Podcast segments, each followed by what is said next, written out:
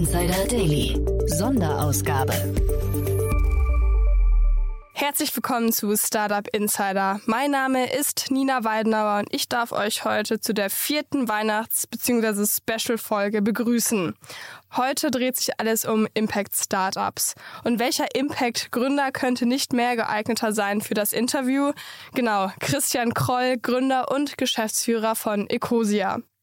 Wir werfen zusammen natürlich einen Blick auf 2022, stellen fest, dass der Begriff Impact Startups viel zu inflationär genutzt wird und Christian ordnet für uns die letzten News ein, wie zum Beispiel die Weltklimakonferenz. Ich will auch eigentlich gar nicht zu viel verraten, hört euch das Interview einfach selber an. Was ich aber euch noch verraten möchte, sind die drei Interviews, die die letzten Tage erschienen sind. Das sind auch alles Weihnachts-Sonder-Special-Folgen. Jan ist am Montag gestartet mit einem Börsenrückblick und dazu hat er sich die zwei Börsenexperten Daniel Wild von Mountain Alliance und Noah Leidinger von Ohne Aktien wird schwer rangeholt. Am Dienstag hat sich dann alles um die Wirtschaft gedreht. Dazu hat Jan mit Larissa Holski gesprochen. Sie ist Reporterin beim Handelsblatt und könnte quasi gar nicht näher am Geschehen dran sein. Ein super spannendes Interview, das ihr auf jeden Fall hören solltet, wenn ihr es nicht eh schon getan habt. Und gestern gab es dann einen ausführlichen Überblick über die VC-Szene 2022. Mit geballter Intelligenz ordnen uns Bastian Hasslinger von Picos Capital und Matthias Renz vom Venture Capital Magazin zusammen mit Jan die vergangenen zwölf Monate ein. Und morgen dann die letzte Sondersendung kommt Christian Miele, General Partner bei Headline. Und ihr könnt euch sicher schon vorstellen, über was Jan und Christian sprechen werden. Genau, über Startups und Politik. Was hat sich getan und was vielleicht auch nicht, erfahrt ihr dann in dem Interview, das morgen erscheint.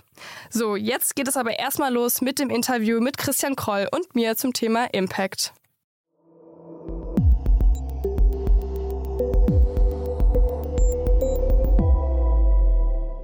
Ja, ich freue mich sehr. Christian Kroll, Gründer und Geschäftsführer von Ecosia, ist bei mir zu Gast. Hallo Christian, schön, dass du bei dieser Hallo. Weihnachts- bzw. Sonderfolge dabei bist. Ja, vielen Dank für die Einladung.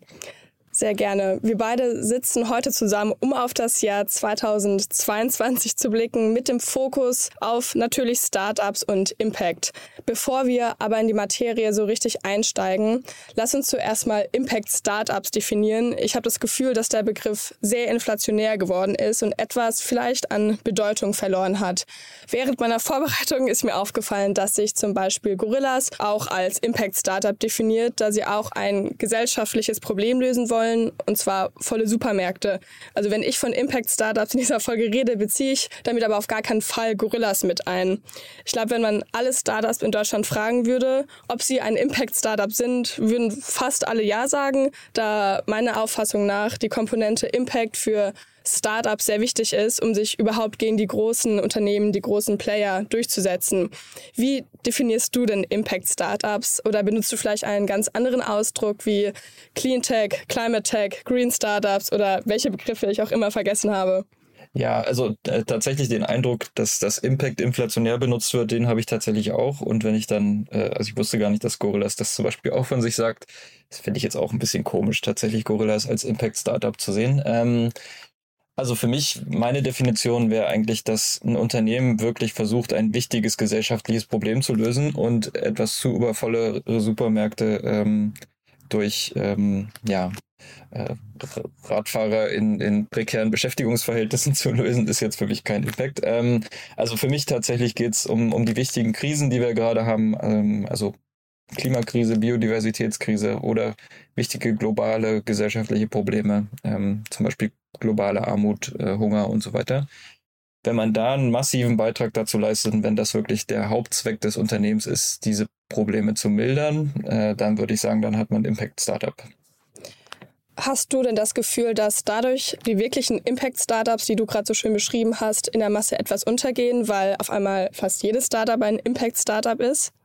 Ja, tatsächlich hat das, also ich, ich meine, das ähm, insbesondere auch das Lösen der Klimakrise ist halt für viele Menschen immer bedeutender und man sieht eigentlich fast kein großes Unternehmen oder auch kleine Unternehmen mehr, die sich zumindest nicht äh, ja, auf die Fahnen schreiben würden, irgendwas fürs Klima zu tun. Wenn man dann ein bisschen genauer hinguckt, dann ist es leider oft nicht viel, ähm, aber das ist halt oft für ja für so ein Standardmenschen ähm, irgendwie schwer zu unterscheiden, ob jetzt ob das eben viel ist oder nicht viel. Ähm, und tatsächlich denke ich, dass es, äh, es ist jetzt nicht nur ähm, bei Startups, sondern auch, wenn man jetzt einfach sich Biomärkte zum Beispiel anguckt, tatsächlich für die Biomärkte auch gerade sehr schwer ist, irgendwie Leute davon zu überzeugen, dass ihr Bio nochmal ein anderes Bio ist, als das Bio, was man in den Discountern kriegt. Also da wird tatsächlich von in der Wahrnehmung der, ähm, des Konsumenten dann irgendwie viel miteinander vermischt, was eigentlich gar nicht zusammengehört. Ja, total. Aber dein Impact-Startup Ecosia ist damals ja nicht in der Masse untergegangen. War vielleicht auch ein guter Zeitpunkt, weil es noch nicht so viele Impact-Startups gab. Magst du uns mal eine kleine Zusammenfassung der Gründungsstory von Ecosia geben? Ja, gerne. Ähm, also ich habe äh, Ecosia tatsächlich schon vor, ich glaube, 13 Jahren gegründet. Also ist eine ganze Weile her. Ähm, ich weiß gar nicht, ob wir uns überhaupt noch Startup nennen dürfen dann. Ähm, und was, äh, also der Grund für mich, äh, für die Gründung war eigentlich, dass ich nach dem Studium eine längere Reise gemacht habe und einfach gesehen habe, dass unsere Welt echt ein paar massive Probleme hat. Insbesondere fand ich, ich habe ne, ein halbes Jahr in Nepal gelebt äh, und da fand ich einfach diese globale Ungerechtigkeit, dass ich irgendwie aus Deutschland so viele Möglichkeiten habe, während Menschen aus Nepal eben nur einen Bruchteil der Möglichkeiten haben auch wenn sie viel härter arbeiten als ich, äh, eben nie da hinkommen, wo ich hinkommen kann, einfach weil ich in Deutschland geboren bin. Also dieses, diese globale Ungerechtigkeit, Armut insbesondere auch, ähm, das fand ich dann einfach so sehr störend, dass ich das zu meiner Lebensmotivation machen wollte. Und das zweite große Thema, ich habe dann noch mal fast ein Jahr in, in Südamerika gelebt. Ähm, das war einfach die Zerstörung unserer Ökosysteme, was mir auch nicht so bewusst war. Äh, und dann auch das erste Mal, das war 2007, 2008, äh, das erste Mal von, von der Klimakrise gehört und dachte mir dann, ähm, das ist ja ähm, eigentlich das größte Problem, was wir überhaupt haben, äh, die größte Ungerechtigkeit, das müssen wir doch auf jeden Fall lösen. Und so kamen irgendwie diese, diese ganzen Beobachtungen zusammen und ich dachte, ich, ich möchte einfach ein Unternehmen gründen, was, was hilft, all diese wichtigen Probleme zu lösen.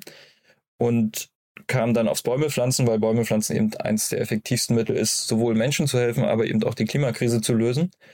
Und ähm, der Grund, warum ich dann eine Suchmaschine gegründet habe, Ecose ist ja eine Suchmaschine, die mehr oder weniger alle ihre Einnahmen verwendet, um die Klimakrise zu lösen. Ähm, und die Idee mit der Suchmaschine kam eigentlich nur, weil ich vorher so ein paar Internetprojekte während meines Studiums schon hatte und eigentlich gemerkt habe, dass ich äh, zwar Umsatz mit diesen Projekten mache, aber auch insbesondere viel Geld an Google zahle. Also scheint Google ein sehr erfolgreiches Geschäftsmodell zu haben. Und so kam eben die Idee, hey, was wäre denn, wenn man dasselbe Geschäftsmodell verwendet, um wirklich ja, massiv Gutes zu tun? Und so kam dann irgendwann äh, 2009 äh, Ecosia auf die Welt und äh, ja, seitdem haben wir über 160 Millionen Bäume gepflanzt, eben einen massiven Beitrag wirklich zur Lösung der Klimakrise geleit, äh, ge geleistet und ähm, ja, hoffentlich auch viele andere Menschen inspiriert, eben deutlich mehr zur, zur Lösung der Klimakrise beizutragen. Das ist, glaube ich, einer der größten Effekte, die ich auch mit der Gründung von Ecosia hatte bisher. Also eine sehr prägende Reise, nicht nur für dich, sondern auch für alle Ecosia-Nutzerinnen und Nutzer. Wer mehr über die Story wissen möchte, du hast es oder deinen, deinen Werdegang ja in vielen Podcasts schon erzählt, zum Beispiel beim Hotel Matze oder auch bei Startup Insider 2021. Genau, wer da mehr zu wissen will oder die ausführliche Reise von dir hören will, der kann mal in die Shownotes gucken. Da sind auf jeden Fall die Links drin. Du bist ja aber nicht nur Gründer von deinem Startup Ecosia, sondern auch Venture-Partner beim World Fund. Im Oktober 2021 habt ihr den World Fund ins Leben gerufen und verkündet, 350 Millionen Euro an Startups zu verteilen. Wo ordnet ihr euch in diesem Spektrum ein, beziehungsweise nach welchen Startups haltet ihr da konkret Ausschau? Ja, ähm, also was vielleicht auch nochmal, also World Fund ist tatsächlich für mich auch eines der ähm, Unternehmen oder in diesem Fall äh, einer der Fonds, die wirklich, äh, die ich als Impact-Fonds bezeichnen würde, weil da geht es tatsächlich um die Lösung einer wichtigen Krise. Ähm, was ich interessant finde, einfach wenn ich jetzt mal meine eigene Lebenslaufbahn angucke, ich habe ja mit Ecosia entschieden, mehr oder weniger mein eigenes Unternehmen ähm, zu verschenken, also zu einem äh, Unternehmen in Verantwortungseigentum zu machen. Das heißt, ich habe meine gesamten Anteile mehr oder weniger einer Stiftung übertragen und so ähm, dafür gesorgt, dass ich nie Multimillionär oder Milliardär oder wie auch immer werde, ähm, weil es mir einfach um eben um die Sache ging und nicht um meinen um meinen persönlichen Reichtum. Ähm, der World Fund ist jetzt prinzipiell fast das Gegenteil vom Modell her. Wir wollen ähm, mit dem World Fund nicht in, in, Unternehmen investieren, die dann irgendwie in, ähm, sagen wir, sich selbst enteignen, sondern tatsächlich ist das das klassische, das klassische Venture Capital Modell. Ähm, und ähm, also ich weiß nicht, welches Modell, ob dieses ähm, Verantwortungseigentumsmodell, was wir mit Ecosia gefahren haben, äh, letztendlich das bessere ist oder das Venture Capital Modell, aber auf jeden Fall müssen wir viele verschiedene Modelle probieren, um am Ende die Klimakrise zu lösen. Und das war eben genau die Idee, dass wir gemerkt haben, hey, bei einigen Bereichen braucht es zusätzliches Kapital, braucht es Risikokapital, das können wir mit Ecosia nicht bereitstellen. Äh, und so kam also zusammen mit äh, einigen anderen äh, Mitinitiatoren vom World Fund kamen wir dann eben ähm, auf die Idee, diesen ja wirklich massiven Klima, Klima Venture Capital Fonds zu gründen und ähm, so eben Startup zu finanzieren, die Hochrisiko sind, die ähm, äh, hoffentlich einen wichtigen Beitrag leisten, auch eine Innovation noch zu schaffen, die wir noch brauchen, um die Klimakrise zu lösen.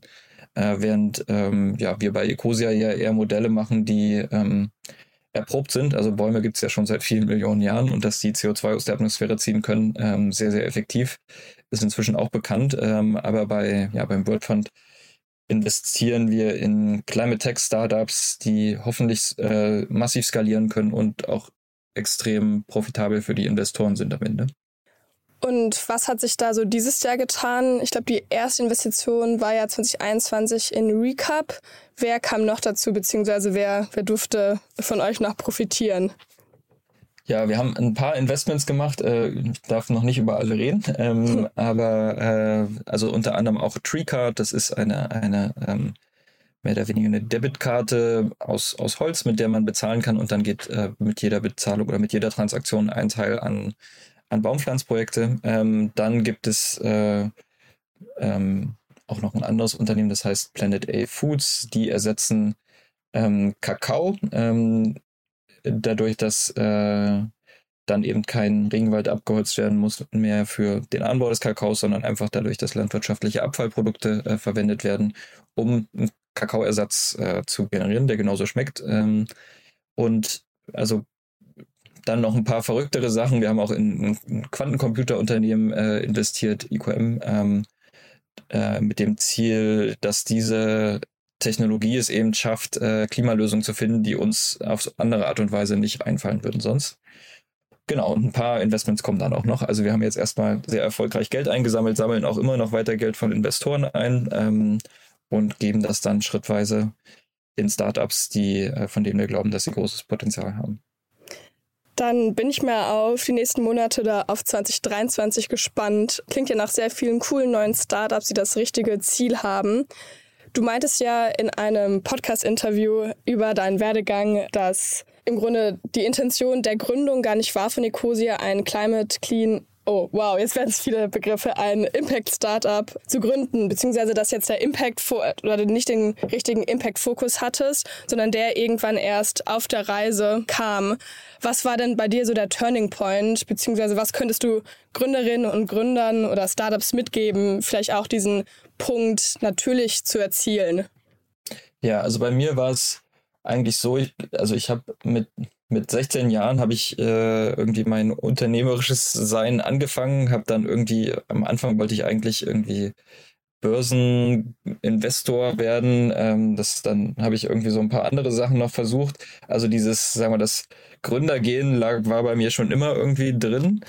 Ähm, die, sagen wir dann, die, die Überzeugung, dass ich wirklich ein wichtiges Problem lösen möchte, kam dann eigentlich eher mit, mit, mit, meinen, mit meinen Reisen, die ich gemacht habe. Ähm, also bis dahin war das eigentlich eher so eine, ich will einfach irgendwas machen ähm, und erfolgreich sein. Ähm, und dann mit der Reise, dann kamen die Themen auf, die mir tatsächlich wichtig sind und wo ich auch gemerkt habe, hey, im Moment hier schlägt mein Herz für. Es geht nicht darum, einfach nur viel Geld zu verdienen, sondern ich will wirklich ähm, genau diesen Menschen helfen. Und ich glaube, das ist ähm, ja, das ist wichtig bei einer, generell bei einer Gründung eines Unternehmens, dass man wirklich ein Thema findet, was, wofür man, wofür man selber brennt. Ähm, also mir äh, brannt es dann eben wirklich unter den, ja, also es war wirklich so ein tiefes Gefühl, was ich immer noch mit mir mit, mittrage, diese, diese Verantwortung, die ich eigentlich habe, Menschen zu helfen, die nicht in einer privilegierten Situation sind wie ich selbst, das trage ich seitdem mit mir rum. Ähm, und genau deswegen ähm, ja, stehe ich jeden Morgen auf und habe halt das Gefühl, ich, ich will wirklich, äh, ich will was richtig Großes erreichen, damit es vielen, vielen Menschen auf dieser Welt besser geht. Und ja, wer diese Erfahrung selbst noch nicht gemacht hat, dem würde ich einfach mal empfehlen, mal ein paar Monate in einem, in einem Entwicklungsland zu leben. Ich glaube, da, da kommen einem viele Ideen, was man nicht alles noch so machen könnte auf dieser Welt äh, und wie man statt irgendwie das nächste Copycat zu bauen, vielleicht wirklich, wirklich was versucht aufzubauen, was ähm, ja, einen richtig massiven Impact auf den Planeten hat, auf eine positive Art und Weise. Denkst du denn, dass Gründerinnen und Gründer noch, sag ich mal, das die Zeit haben, nochmal vielleicht ein Jahr zu verreisen, um dann ähm, diesen Weg zu gehen, den du gegangen bist. Ich will es mal einen natürlichen Weg nennen und auch einen schönen Weg. Oder hattest du im Grunde ein großes Privileg, weil wir vielleicht noch ein bisschen mehr Zeit hatten damals oder du damals? Und haben wir vielleicht diese Zeit gar nicht mehr und müssen irgendwie andere Anreize schaffen, dass Gründerinnen und Gründer mit ihren Startups vielleicht umdenken und eben kein, kein Copycat bauen, sondern ein Impact-Startup?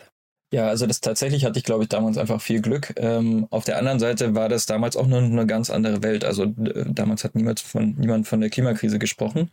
Ähm, das heißt, das muss, musste ich mir auch irgendwie alles irgendwie noch so ein bisschen erkunden. Ähm, ich, also das Schöne ist ja auch heute, man kann ja beides machen. Man kann ja ein Startup gründen und gleichzeitig irgendwie in einem Entwicklungsland leben. Das war, ähm, also das, das Thema Remote-Arbeit war ja damals auch noch nicht so präsent, wie es heute ist. Ähm, also man könnte auch, weiß nicht, wenn man gerade irgendwie in einem, noch ein Büro-Startup hat, einfach mal sagen, ich gehe mal für drei Monate irgendwo anders hin. Das geht ja normalerweise auch. Ähm, was aber wirklich noch, also prinzipiell eigentlich fehlt, um meiner Meinung nach wirklich viele Gründer zu motivieren, gerade im Bereich Klima aktiv zu werden, sind einfach die richtigen Anreize. Also wir brauchen einfach noch regulatorische Anreize, wie zum Beispiel einen wirklich, einen wirklichen CO2-Preis in beide Richtungen, also sowohl zur Emissionsreduktion als auch dann, wenn es darum geht, CO2 zu absorbieren.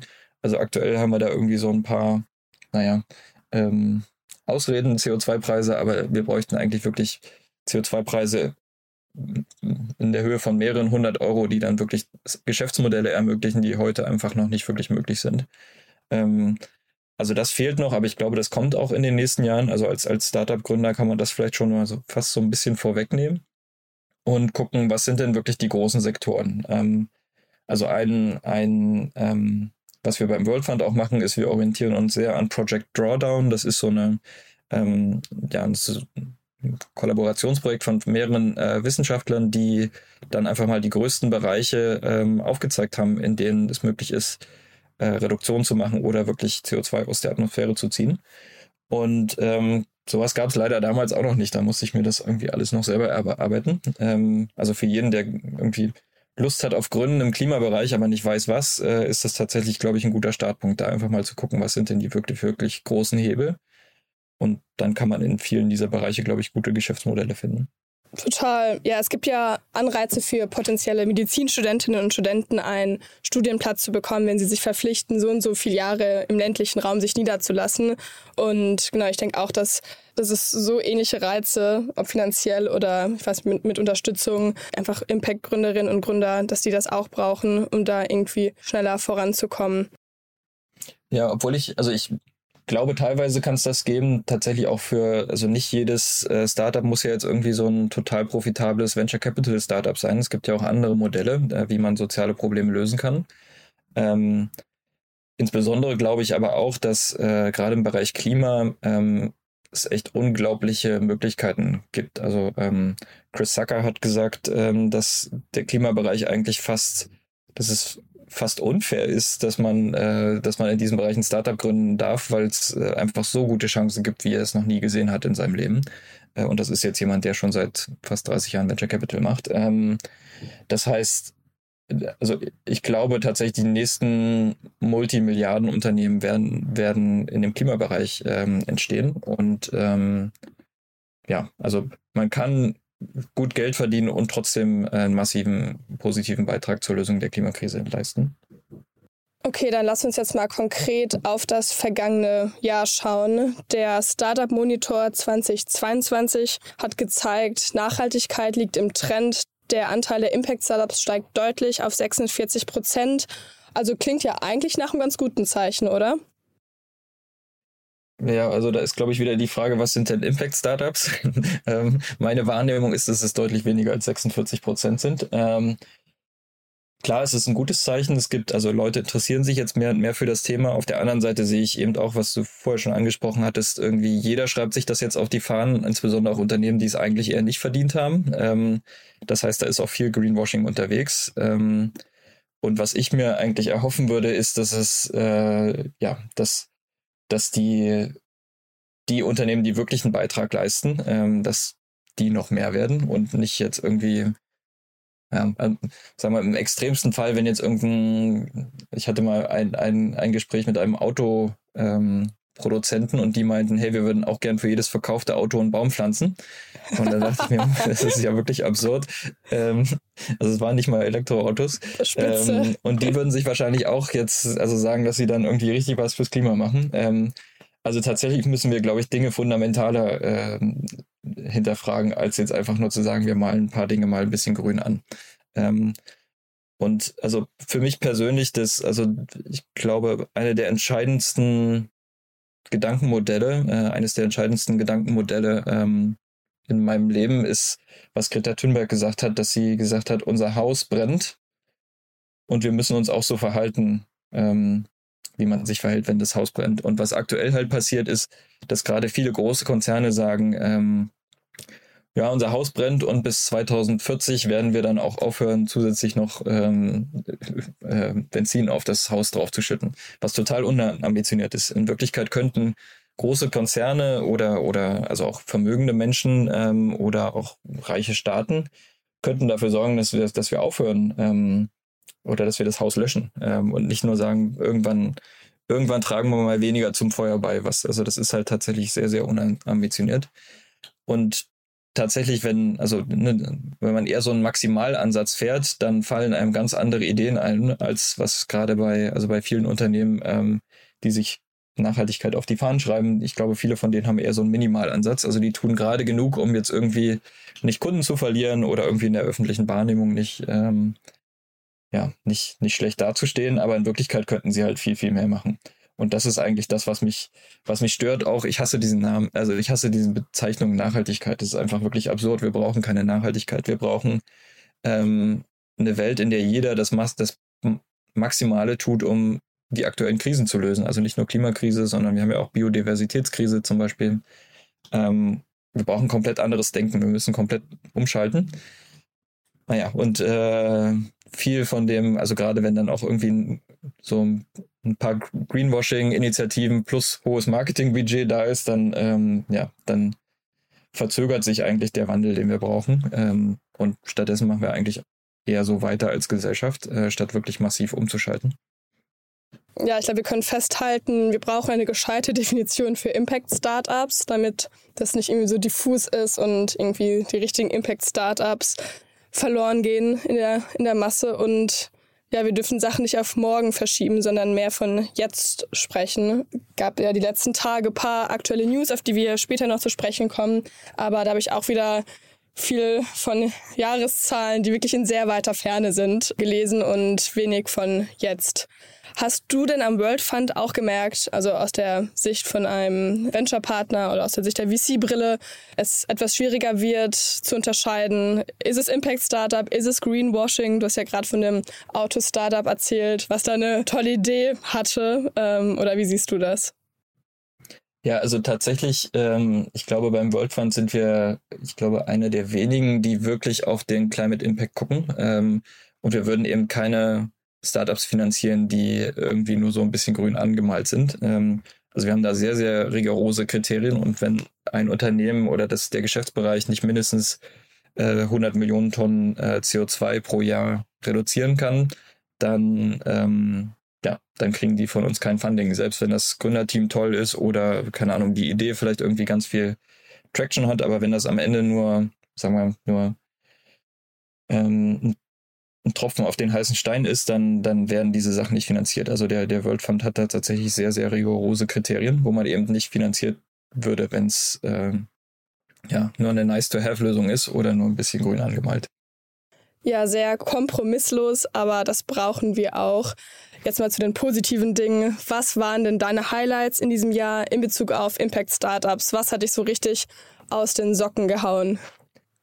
Ja, meine Highlights, also ich glaube, ähm, dass äh, wir mit Ecosia weiter wachsen, ist natürlich prima. Also wir haben jetzt äh, dieses Jahr 160 Millionen Bäume erreicht, sind jetzt schon wieder deutlich drüber. Ähm, das, äh, ja, also das muss man sich einfach mal so vor Augen führen, was ein paar Millionen Bäume sind halt echt eine ganze Menge.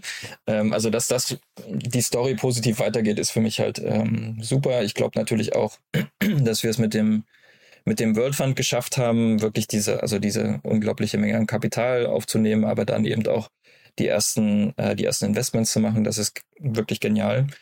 Ähm, und dann finde ich es natürlich äh, also klar, es gibt vielleicht einiges an Greenwashing in der Startup-Welt und viele Startups sind vielleicht keine echten Impact-Startups, aber dass viele Gründer sich überhaupt jetzt an dieses Themas annehmen, ähm, allein das ist schon ein großer Erfolg für mich. Ähm, müssen wir halt noch gucken, dass die ein bisschen, ein bisschen äh, genauer hingucken bei dem, was sie da gründen, aber das, also tatsächlich bei jedem also bei sehr, sehr vielen erfolgreichen Seriengründern höre ich, dass, dass äh, das Klimathema für sie jetzt sehr, sehr relevant ist und genau das brauchen wir. Also wir brauchen gute, erfahrene Leute, die sich, ähm, die sich mit diesem Thema jetzt beschäftigen.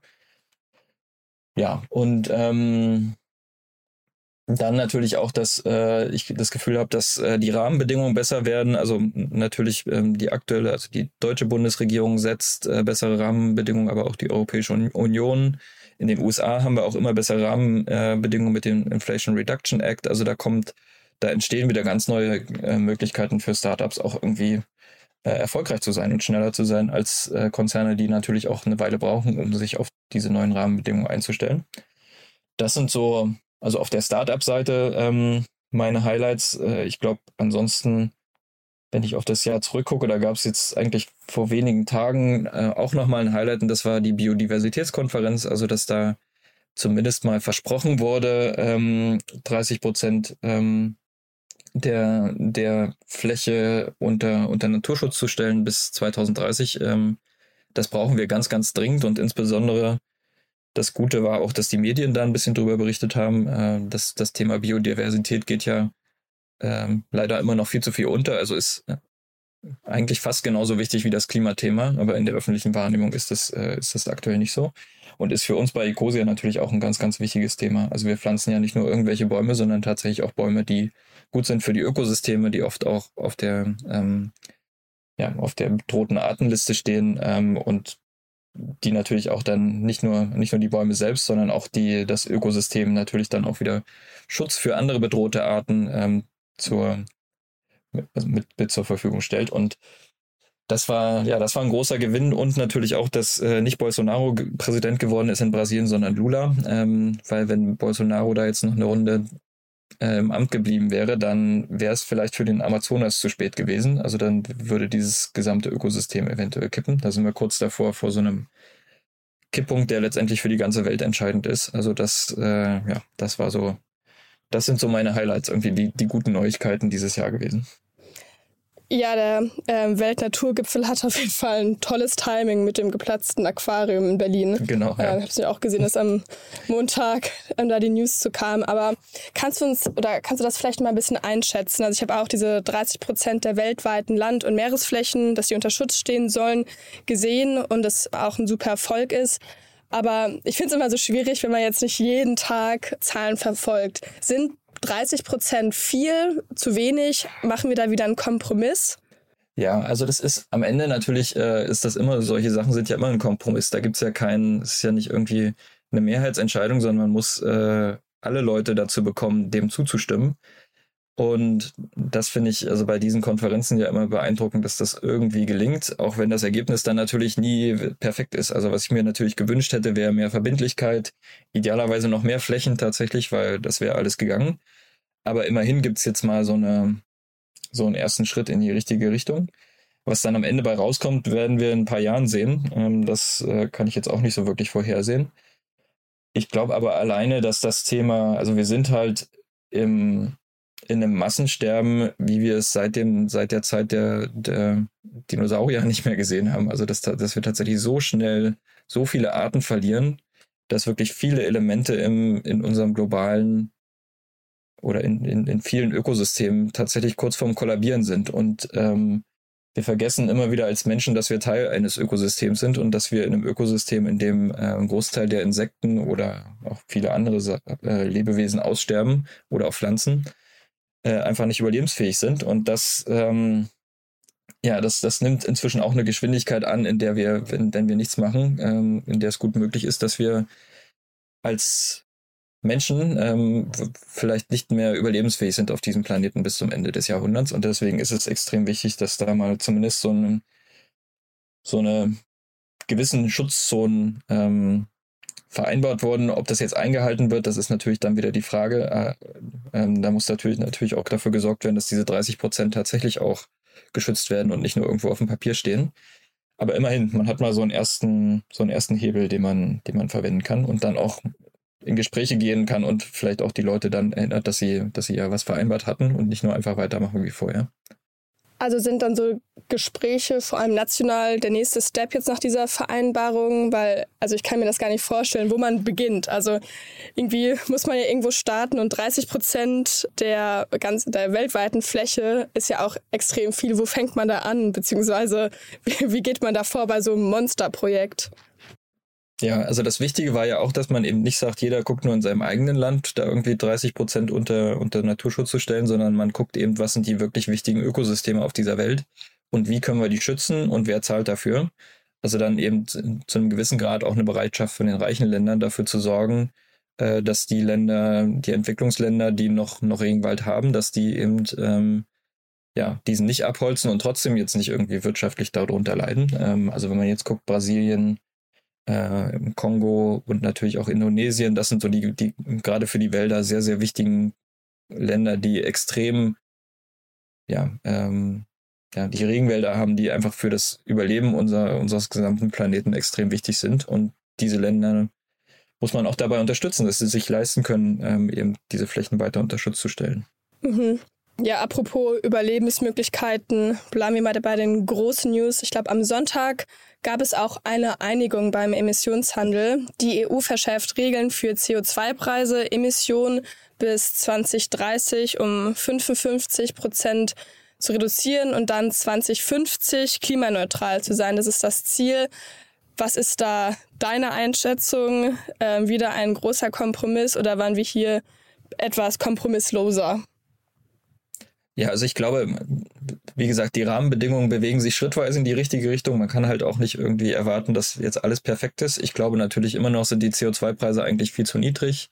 Ähm, eine Sache, die ich auch immer sehe, man guckt immer nur auf die, auf die Emissionsreduktion. Ähm, was äh, oft ignoriert wird, ist das Potenzial, ähm, CO2-Emissionen wieder aus der Atmosphäre zu holen und insbesondere durch natürliche Möglichkeiten. Also wir haben gerade in Europa ähm, die Möglichkeit über ähm, regenerative Landwirtschaft, also das ist Landwirtschaft, die Humus aufbaut und Humus ist ja nichts anderes als CO2 eigentlich im, im Boden. Ähm, da wirklich einen massiven, massiv äh, CO2 zu absorbieren und das wird immer so ein bisschen vergessen. Äh, die andere Möglichkeit hätten wir natürlich auch mit der Aufforstung von Wäldern oder mit der Kombination von Landwirtschaftsflächen und äh, Bäumen, also Agroforst heißt das, ähm, da wirklich massiv äh, CO2 aus der Atmosphäre zu holen. Das wird immer so ein bisschen bei diesen, bei diesen Diskussionen vergessen. Ähm, es gibt halt nicht nur die Möglichkeit, äh, ja, in der Industrie oder auch in, in anderen Bereichen einen Wandel zu schaffen, sondern eben auch, äh, wenn es uns gelingt, wieder mehr mit der Natur zusammenzuarbeiten, dass wir dann tatsächlich äh, aus dieser Krise, Krise wirklich eine Chance machen können.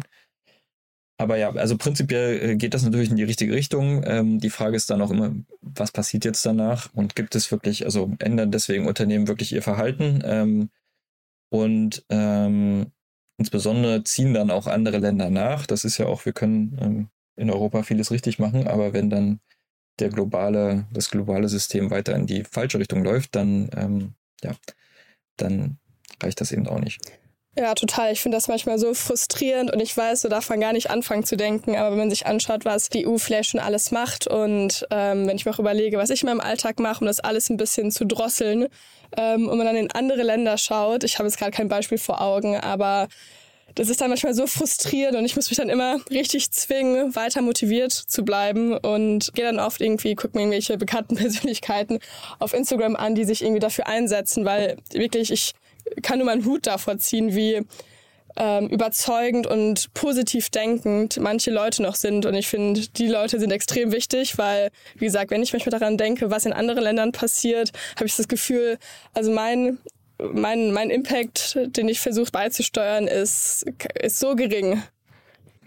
Ja, also ich verstehe die Frustration. Das ist, glaube ich, auch, also generell, ähm, also geht mir auch oft so, ne, wenn ich äh, versuche, vieles richtig zu machen und dann ähm, gibt es äh, Leute, die ohne irgendwelche Bedenken den fünffachen oder zehnfachen Fußabdruck, CO2-Fußabdruck von mir selbst haben und da einfach kein Problem drin sehen. Da, ähm, tja, da kocht es auch manchmal in mir hoch. Ähm, was man am Ende braucht, sind wieder auch wieder richtige, also Rahmenbedingungen. Ähm, also einfach, wenn es einen sehr, sehr hohen CO2-Preis gäbe von mehreren hundert Euro, dann würdest du eben dadurch profitieren, dass du so einen CO also klimafreundlichen Lebensstil hast und jemand anders müsste dafür bezahlen.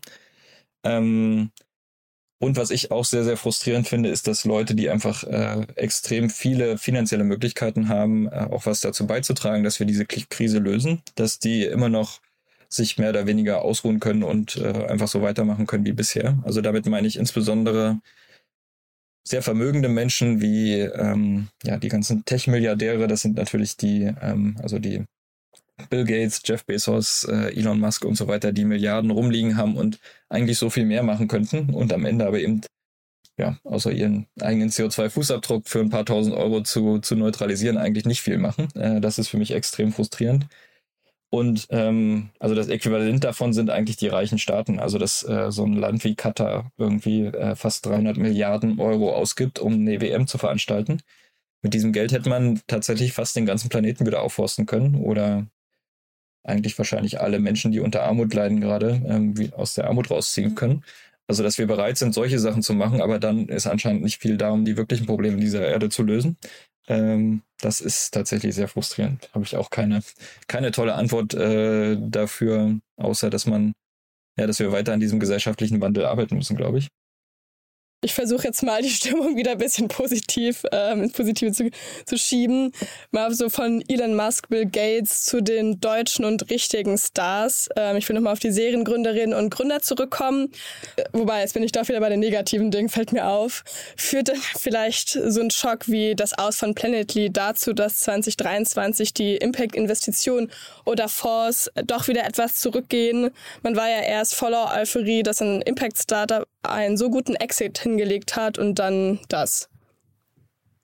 Ja, ich meine, bei Startups ist eben nun mal Teil der Geschichte, dass, äh, dass das auch mal schiefgehen kann. Äh, und Planetly war ja, glaube ich, also wenn sie, ich bin jetzt nicht im Detail drin, aber ähm, ich glaube, das war ja immerhin für die Investoren ein erfolgreicher Exit. Das wurde ja erst danach dann zugemacht. Aber wie gesagt, ganz genau weiß ich das nicht. Ähm, und ähm, also aus, aus der Perspektive, was ich, also was ich so mitbekomme, es gibt generell so eine ziemlich gravierende Krise, glaube ich, bei Startups gerade, dass es schwer ist, Finanzierung zu bekommen. Ähm, das ist allerdings im Klimabereich ist das wohl, ja, eigentlich gibt es da so ein bisschen eine Ausnahme. Also das ist weiter ein Thema, was sehr, sehr heiß ist. Ähm, also ich habe gerade nicht das Gefühl, dass wir da irgendwie in einer fetten Krise drin sind, ähm, was, was Climate Tech angeht. Ähm, natürlich ist es ein bisschen, die Investoren schauen ein bisschen genauer hin als vorher.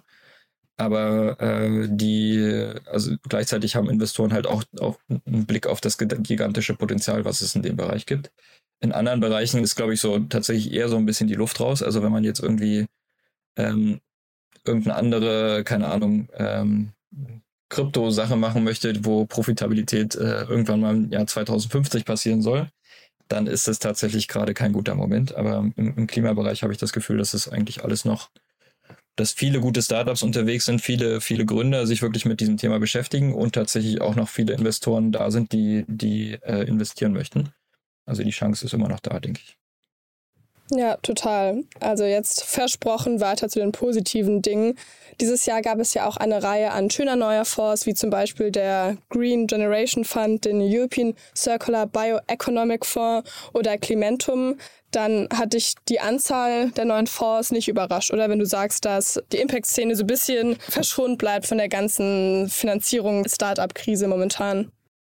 Ja, also es kommt halt einfach schon sehr, sehr viel Geld in den Sektor und es wird noch viel, viel mehr Geld für diesen Sektor geben. Also von daher finde ich das nicht überraschend. Ähm, was, also gerade, was trotzdem noch wichtig ist, äh, ist, dass es halt gute Fonds sind. Also ich glaube, da haben wir gerade beim World Fund mit die allerbesten Leute aus dem gesamten, also nicht nur die besten Klimainvestoren, sondern die besten Investoren eigentlich mit, mit an Bord. Und ähm, das ist, glaube ich, also es versuchen natürlich auch ein paar Fonds jetzt irgendwie auf diesen, auf diesen Zug aufzuspringen. Ähm, muss man halt gucken, ob diese, die Leute, die dann da an Bord sind, wirklich Klimaerfahrung haben. Aber ich finde es, also ich finde es nicht überraschend, dass dieser, dass dieser Bereich weiter Geld bekommt. Also wenn man sich einfach mal die Summen anguckt, die zum Beispiel ähm, beim New Deal, also in Europa versprochen werden, das sind ja, also da fragt man, kann man, kann man gar nicht mehr greifen, solche Summen. Also dann hunderte Milliarden, tatsächlich in die Billionenbereiche geht das teilweise rein. Und das Geld muss ja irgendwie gut allokiert werden. Und dann sind natürlich ähm, ja, ähm, gute Investoren, die das früher erkennen, Trends früher erkennen und in Unternehmen investieren, ähm, ja, wahrscheinlich sehr, sehr erfolgreich auf die lange Sicht. Was mir gerade noch mal einfällt zu Planetly, um dann mal ganz kurz darauf zurückzukommen. Ich finde das deswegen auch so schade, da eine Seriengründerin, in dem Fall Anna Alex, ähm, viele so positiv überrascht hat mit der Gründung von Planetly, also nach Outfittery. Ist das ein genereller Trend, den man momentan beobachten kann? Du gehörst ja quasi auch dazu mit der Gründung von Nicosia, dass einfach erfolgreiche Gründerinnen und Gründer sich etwas umorientieren, also dahin, dass sie äh, vielleicht ihr Geschäftsmodell ändern oder neu gründen und ein Impact-Startup gründen, weil, wie du ja eben meintest, das läuft für Impact-Startups einfach momentan gut und eigentlich auch wenn es vielleicht manche Gründerinnen und Gründer ausnutzen wollen, aber eigentlich ist es okay, dass sie es ausnutzen oder wenn sie, wenn sie smart genug sind, auch ein wirklich nachhaltiges Unternehmen aufzubauen. Ja, also ich sehe da kein Problem drin. Es gibt eine große, mit der Lösung der Klimakrise eine gigantische, also ein gigantisches, gigantisches Problem, aber eben auch gigantische Möglichkeiten. Ähm, und Gründer sind dafür bekannt, dass sie irgendwie Möglichkeiten entdecken und die äh, versuchen zu nutzen, also für sich oder für ihr Unternehmen. Ähm, und also ich finde das gut, dass da viele Leute draufspringen auf dieses Thema gerade. Ähm, vielleicht wird man langfristig gucken oder sehen, wie, wie, wie lange äh, Leute, die jetzt wirklich nur opportunistisch waren, wirklich dabei bleiben. Aber ähm, also ich finde das deutlich besser, als wenn ich das vergleiche mit vor zehn Jahren, als ich äh, mehr oder weniger angefangen habe, da hat sich niemand für das Klima Thema Klima interessiert.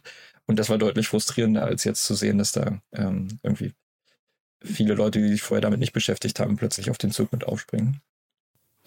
Ja, das kann ich mir gut vorstellen, dass es damals schwieriger war, da man viel weniger Austausch hatte. Ist ja in unserem aller Interesse, wenn Gründerinnen oder Gründer sich was bei den bereits erfolgreichen Impact-Stars ähm, etwas abschauen. Gibt es denn weitere Personen, also jetzt nicht zwingend Seriengründerinnen oder Gründer, die dich dieses Jahr so richtig begeistert haben? Also ich glaube, ähm, also für mich der einer der schönsten Momente war eigentlich war bei einer bei einer Startup-Konferenz. Ähm, das ist so ein ähm, Netzwerk für junge Gründer äh, und Gründerinnen gewesen. Ähm, ich glaube, man musste unter 26 sein. Und da habe ich wirklich so viele, also extrem junge Menschen ge ge getroffen, die irgendwie schon ihr teilweise ihr zweites oder drittes Unternehmen gegründet haben und den wirklich sehr, sehr vielen von diesen Menschen war wirklich das, das Thema Impact und Klima ähm, war Nummer eins auf deren Agenda. Und da dachte ich mir, hey, das ist äh, genau diese Generation brauchen wir, um irgendwie diese, diese gigantischen Themen zu lösen. Und ich weiß nicht, ich habe jetzt will jetzt gar keinen speziellen nennen. Ich glaube tatsächlich diese, äh, diese gesamte, also dieses Umdenken in einer ganzen Generation, das ist wirklich das, was mir sehr, sehr viel Hoffnung macht für die kommenden Jahre. Und wenn du so in die kommenden Jahre schaust, 2023, was wünschst du dir so von deinen Mitmenschen? Können wir, wenn es nur um uns als Person geht, kompromisslos sein? Weil wir müssen ja jetzt nicht unbedingt mit anderen verhandeln, wie wir das machen. Wir sitzen nicht in einer riesigen Konferenz, sondern es sollte im besten Fall alles oben im Kopf passieren. Wünschst du dir einfach da mehr Kompromisslosigkeit? Ja, also was ich mir eigentlich wünschen würde, ähm, wäre, dass wir als Menschheit generell anfangen, wirklich zu uns ins, zu hinterfragen, okay, unser Haus brennt. Was ist das Maximale, was ich persönlich dazu beitragen kann, um dieses Haus zu löschen? Also meine eine Klimakrise zu lösen. Und aufhören, irgendwie über das Minimale nachzudenken. Also ich, ähm, es gibt natürlich irgendwie ähm, ist ganz nett, dass Leute irgendwie ihren eigenen CO2-Fußabdruck irgendwie ähm, neutralisieren, aber ich würde mal sagen, jeder kann eigentlich mehr machen als das. Ähm, also es gibt keinen Grund, bei neutral aufzuhören. Man kann eigentlich viel, viel weiter gehen. Und irgendwie haben wir immer noch in unseren Köpfen so eine, so eine Glasdecke, dass irgendwie CO2-neutral ist das Maximum. Dabei kann man tatsächlich viel, viel mehr machen. Und das betrifft jetzt nicht nur, ähm, also insbesondere betrifft das reiche Menschen, glaube ich, ähm, aber es betrifft eben auch äh, Politiker, die, glaube ich, ambitionierter sein könnten. Und es gibt natürlich auch, ähm, betrifft jeden Einzelnen oder jede Einzelne von uns, ähm, die wir wahrscheinlich alle noch viel, viel mehr machen könnten. Also neben den üblichen Verdächtigen, was man so machen kann, um, um ähm, einen Beitrag zu leisten, um die Klimakrise zu lösen. Also idealerweise gar nicht mehr fliegen, das ist das Wichtigste. Äh, wenig Fleisch essen, äh, weniger und besser konsumieren. Kann man dann eben darüber hinaus noch viele Dinge machen, die dann eher in die positive Richtung gehen. Also wenn man Geld übrig hat, äh, das für Klimaprojekte zu geben oder in, in grüne Bereiche zu investieren, das ist, das hat einen Riesenhebel. Ähm, das äh, so also tatsächlich wegkommen von diesem, wie kann ich irgendwie so wenig ähm, Böses tun, mehr oder weniger, statt, also und hinkommen wirklich zu einer Denke, wie kann ich irgendwie maximal Gutes tun. Das machen wir bei Ecosia auch. Wir, wir überlegen ja nicht, wie können wir irgendwie unseren CO2-Fußabdruck irgendwie so klein wie möglich halten, sondern wir überlegen, wie, was ist das Maximale, was wir beitragen können, um die Klimakrise zu lösen. Ja, äh, und natürlich individuell ähm, dann vielleicht auch solche Unternehmen zu unterstützen, also ne, Ecosia als Suchmaschine zu setzen oder ähm, gibt ja auch viele andere Startups, die man dann vielleicht, ähm, wenn man nicht mehr fliegt und weniger Unsinn kauft, dann hat man ja auch Geld über. Ähm, dann wieder Startups, die man eben mit, mit seinen persönlichen Konsumentscheidungen unter, weiter unterstützen kann. Ja, das sind doch schon mal gute Vorsätze fürs neue Jahr. Wobei, nee, ich korrigiere mich für jetzt. Ich hasse Vorsätze fürs neue Jahr. Das liegt wahrscheinlich daran, dass ich sie nie einhalten kann. Aber genau für alle, die jetzt zuhören, einfach Vorsätze, die man jetzt umsetzen kann, ähm, jetzt beginnen kann und nicht auf 2023 warten muss. Ich finde auch diese, also der Impact-Trend ist, geht auf jeden Fall in die richtige Richtung. Ähm, das will ich jetzt gar nicht verneinen. Aber ich finde, dieser Trend mit diesen Apps, die deinen Fußabdruck neutralisieren sollen, finde ich so schwierig, weil jetzt posten das Leute so, schaut, ich reduziere meinen oder gleiche meinen Fußabdruck aus und sitzen irgendwie einmal im Monat im Flieger.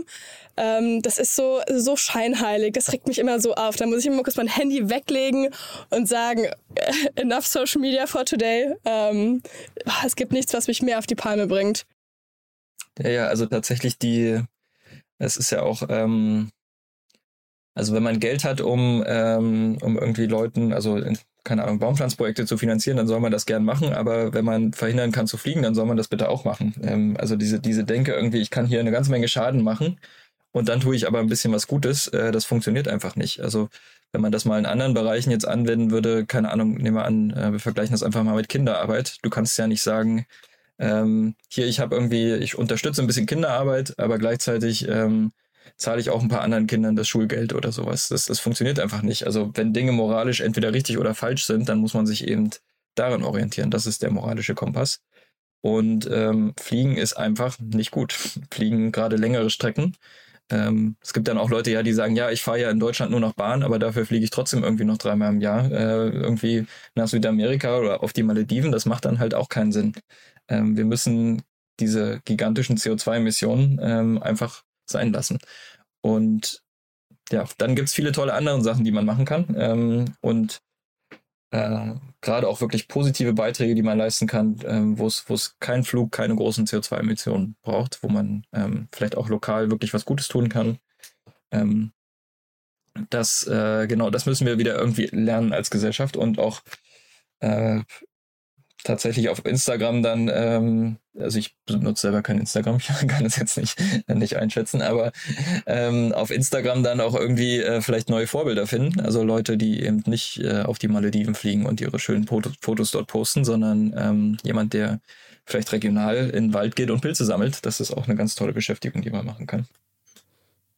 Ja, super Einwand. Ich finde, da kann man auch mal die Nachteile von Social Media, ähm, also dass man zu sehr Idolen nacheifert oder sonst was, mal so nutzen, dass man den richtigen Idolen folgt und sich die etwas klimabewusster sind und sich, ähm, ja, dass man sich davon inspirieren lassen kann, weil das geht nämlich sehr schnell. Ähm, also es kann Vorteil, aber auch Nachteil, Nachteil sein.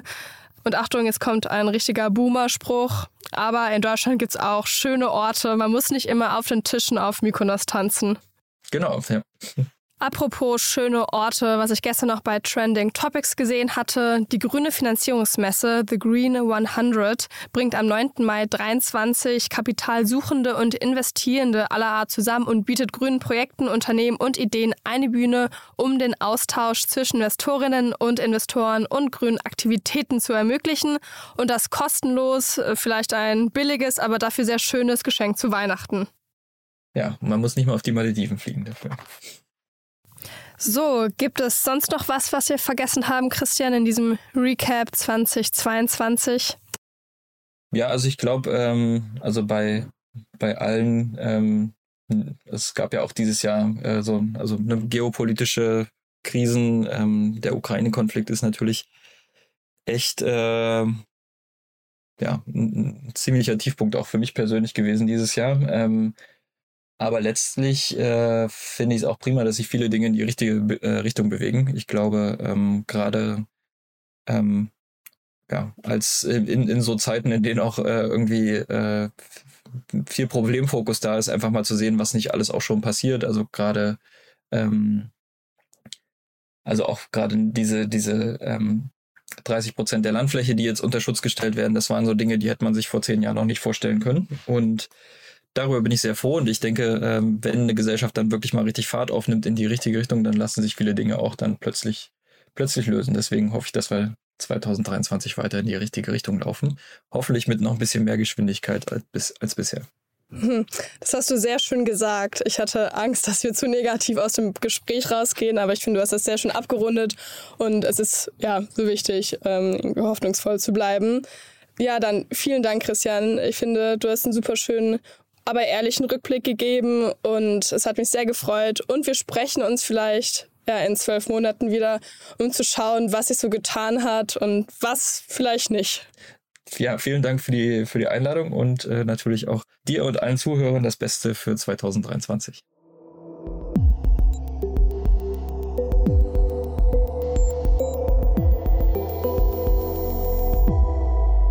Ja, das war auch schon das Interview mit Christian Kroll und mir zum Thema Impact Startups. Ich hoffe, euch hat die Folge gefallen und ihr konntet den ein oder anderen Tipp von Christian mitnehmen. Wir würden uns super freuen, wenn ihr heftig auf LinkedIn liked oder teilt. Die Special-Folgen haben uns natürlich etwas mehr Zeit gekostet als die normalen Folgen. Und jetzt auch nochmal ganz kurz zum Wochenprogramm. Am Montag gab es einen Überblick über die Börse. Am Dienstag hat uns Larissa Holski die wirtschaftliche Lage im Zusammenhang mit Startups erklärt und gestern erschien eine ausführliche Analyse der VC-Landschaft. Und morgen könnt ihr euch auf das Gespräch mit Christian Miele freuen. Ich wünsche euch noch eine wunderbare Zeit und viel Spaß bei den weiteren Folgen.